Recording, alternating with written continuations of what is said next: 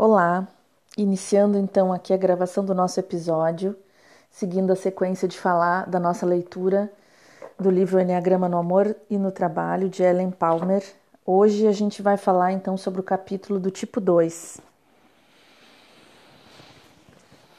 Um querido para mim, eu tenho muitos amigos que são tipo 2, gosto muito deles e, enfim, vamos lá. Um, a predisposição do 2 é, visão de mundo. As pessoas dependem da minha ajuda, eu sou necessário. É assim, com essa responsabilidade que ele chega no mundo, imagine. A trilha espiritual. A disposição do dois em agradar a pessoa indica uma busca de vontade. Segundo uma visão espiritual, a voz da vontade superior foi subvertida quando a atenção da criança se voltou para a adulação, a qual serve a vontade dos outros. O orgulho é um sentimento inflado de autovalorização que mascara a dependência de aprovação e a humildade de reconhecer o nosso justo valor para os outros. A predisposição do dois para dar estrategicamente é um arremedo da ação da vontade superior. Ele é praticamente um ajudante de Deus.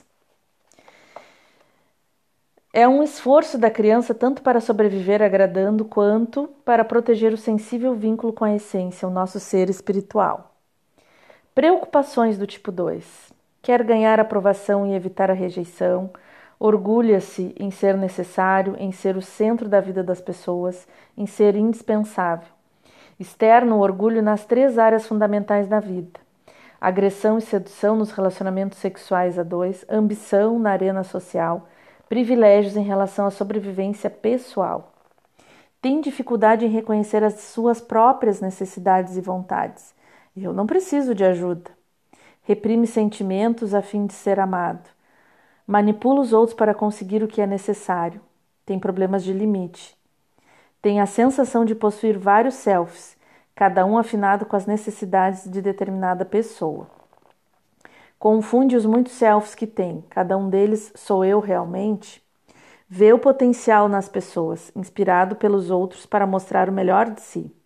Acha fácil dar apoio aos outros, as próprias necessidades não são, satisfe são satisfeitas através dos outros.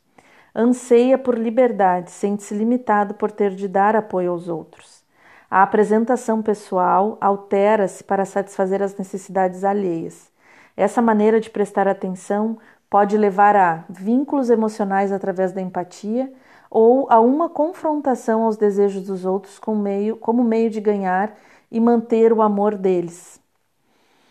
A predisposição da personalidade. Todos nós adotamos a perspectiva do dois quando vemos o potencial nas pessoas. Queremos ser generosos quando vemos o valor delas. A luta que travam nos inspira. O progresso que fazem se torna o nosso próprio progresso. As necessidades que, que têm determinam o nosso trabalho. Não nos preocupamos com a remuneração quando o valor do nosso esforço reside no sucesso dessas pessoas. De repente, sentimos-nos gratificados em saber que os nossos esforços têm valor. O ato de dar é puro e abnegado, quando a alegria alheia é sentida como se fosse a nossa própria alegria. A janela da vida de um tipo 2 descortina as outras pessoas, as suas necessidades, os seus potenciais, o que precisam para se manter com vida. Tendo crescido num ambiente onde a sobrevivência dependia de fazer agrados, os tipo 2 serviram a outros a fim de satisfazer as próprias necessidades. Como adultos, naturalmente se movem na direção das pessoas, querendo aprovação, criam uma associação na qual tornam-se indispensáveis. Os outros sentem-se escolhidos e lisonjeados, o relacionamento depende agora do que o dois dará ou não. Essa manobra para obter uma posição pode ocorrer inconscientemente. As necessidades do outro são alardeadas e o dois reage ajustando-se a elas. Moldam-se para agradar, são altamente prestativos e orgulham-se de serem úteis. O orgulho é aquele ímpeto de euforia que sentimos quando alguém especial nos adora. O tipo 2 vicia-se nesse tipo de atenção e ajusta-se para continuar a recebê-la. Se o querer agradar se torna um hábito, a observação em si mesmo cessa. Como tipo 2, você não sabe que esqueceu as próprias necessidades e alterou a própria apresentação pessoal. Tudo que você sabe é, so é que sofrer rejeição é como ser aniquilado e que você precisa desesperadamente ter a confiança renovada. A rejeição é tão dolorosa que você tenta recuperar a aprovação. Você busca maneiras de encaixar-se, junta-se a pessoas certas acredita que o convívio com as pessoas certas é reconfortante, deixa-se fascinar pelos interesses delas, procura informar-se a respeito dos temas concorrentes, torna-se uma boa fonte de informação, alguém com quem as pessoas podem contar para uma discussão animada. Em pouco tempo você está tão envolvido que se perdeu em si mesmo e tornou-se indispensável. Os tipo 2 crescem ao descobrir o que querem, crescem ao ficar sozinhos. Como dois, você é capaz de mudar quando conhece o seu verdadeiro valor para os outros e quando é capaz de ver-se a si mesmo incrementando esse valor ao satisfazer as suas próprias necessidades.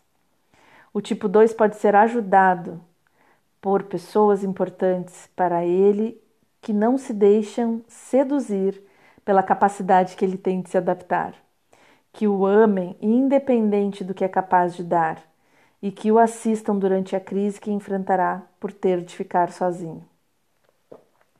Gente, é muito lindo. Eu sou um tipo 6 com galho de 2, né? Me vi descrita aqui assim, tal e qual. Mas essa questão deles serem camaleões, né? Deles serem tão, tão adaptáveis, deles inclusive chegarem a um ponto de não saberem o que, que eles mesmos querem, né?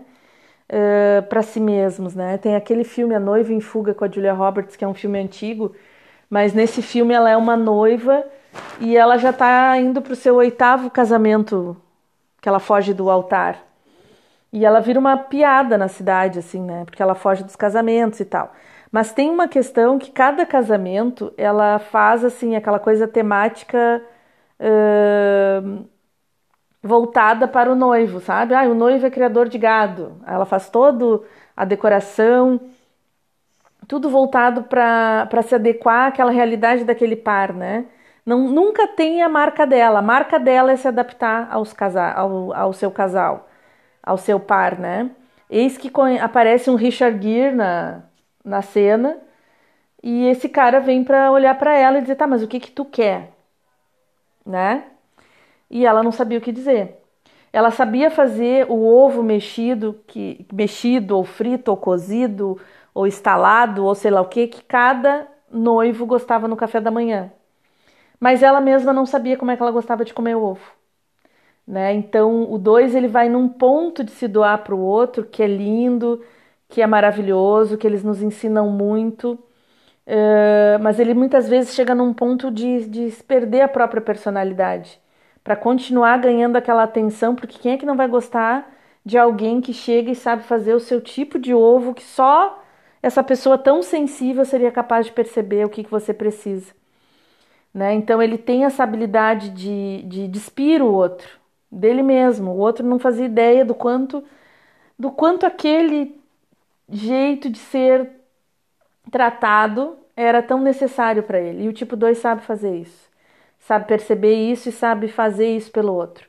A, a, o que cura ele é quando ele começa a, a cuidar dele também, sabe? Ele é tão habilidoso em cuidar e ele pode fazer isso também, uh, incluindo ele nessa parte de cuidar, né? Quando ele começa a cuidar dele, ele fica melhor ainda.